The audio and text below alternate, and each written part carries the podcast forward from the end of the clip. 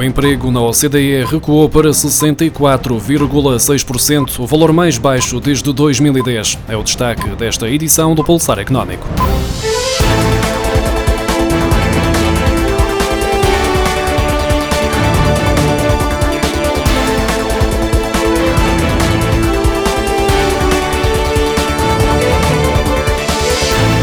O número de pessoas empregadas no conjunto da população e idade ativa nos países que fazem parte da Organização para a Cooperação e Desenvolvimento Económico caiu entre abril e junho 4 pontos percentuais em comparação com os primeiros três meses de 2020, tendo ficado nos 64,6%, o nível mais baixo desde o quarto trimestre de 2010.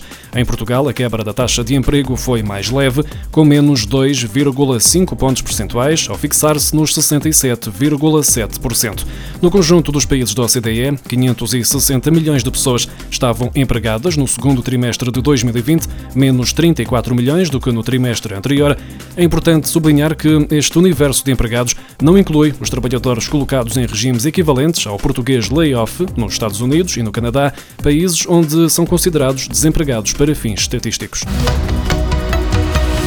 A criação de respostas sociais com a aposta no Serviço Nacional de Saúde e na habitação, além da promoção do emprego através do aumento do investimento e das competências, são as prioridades do Governo para o Fundo de Recuperação e Resiliência. O primeiro esboço do plano foi entregue esta quinta-feira, em Bruxelas, pelo Primeiro-Ministro António Costa, à Presidente da Comissão Europeia, Ursula von der Leyen.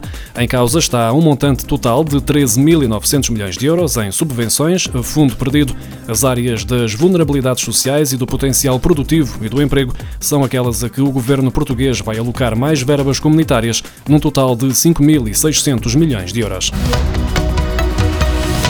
plano de recuperação e resiliência que o Primeiro-Ministro entregou esta quinta-feira em Bruxelas admite a possibilidade de pedir mais de 4 mil milhões de euros do Mecanismo de Recuperação e Resiliência Europeu para a execução de três projetos. Os empréstimos que requerem clarificação são para investimentos nas áreas de habitação, empresas e emprego e mobilidade sustentável. Para o projeto de desenvolvimento de um parque público de habitação acessível, o Governo prevê a possibilidade de um empréstimo de 2.745 milhões de euros. Já para a capitalização das empresas, e resiliência financeira. A verba apontada é de 1.250 milhões. Por último, para a área da ferrovia está inscrito um valor de 300 milhões de euros. O total atinge os 4.295 milhões de euros. A taxa de esforço média das famílias sobreendividadas que estão a receber apoio da DECO desde o início da pandemia situava-se no final de setembro nos 80%, valor que a Associação para a Defesa do Consumidor considera muito preocupante no momento em que muitas ainda beneficiam de moratórias de crédito. No final de setembro, os portugueses tinham em média prestações mensais de crédito de 880 euros e rendimentos líquidos de 1.100 euros, o que corresponde a uma taxa de esforço de 80%. A DECO realça que esta taxa de esforço não conta contabiliza as moratórias, ou seja, quando estas pessoas voltarem a estar obrigadas a pagar os créditos que estão agora em pausa, a dimensão do problema será de uma enorme gravidade. As vendas da Good After, o primeiro supermercado online português de produtos próximos ou fora da data preferencial de consumo, cresceram 250% na Península Ibérica desde o início da pandemia. A plataforma foi lançada em 2016 por uma startup do Porto e nos quatro anos de atividade da Good After foram vendidas mais de 225 toneladas de produtos, num total de 200 mil unidades para os mercados de Portugal e Espanha, onde a empresa atua. Com a crise pandémica disparou a procura dos consumidores nos dois países, estando a empresa sob pressão com milhares de encomendas desde março.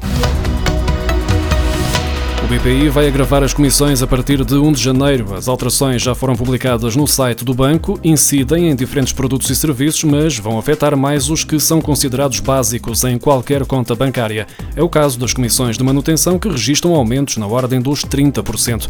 A comissão de manutenção da conta Valor BPI, que já tem um conjunto de serviços incluídos, passa a custar 4,5 euros por mês, isto se tiver a domiciliação automática de ordenado. Se o ordenado não for diretamente para a conta, então o cliente passa a pagar 7,99€. Já uma simples conta à ordem, sem serviços incluídos, passa a ter uma comissão de manutenção de 16,25€ por trimestre.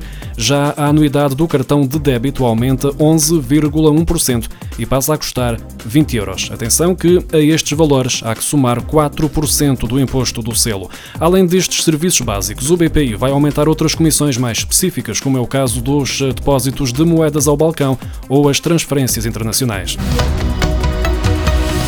As transferências bancárias imediatas estão disponíveis para a zona euro desde quarta-feira, devido à ligação do Sistema Nacional ao Europeu, de acordo com a informação divulgada pelo Banco de Portugal. Desta forma, passa a ser possível transferir dinheiro para uma conta bancária de qualquer país da zona euro, ficando o destinatário com acesso imediato ao montante transferido, com a mesma facilidade aplicada desde setembro de 2018 nas transferências imediatas entre contas de bancos a operar em Portugal.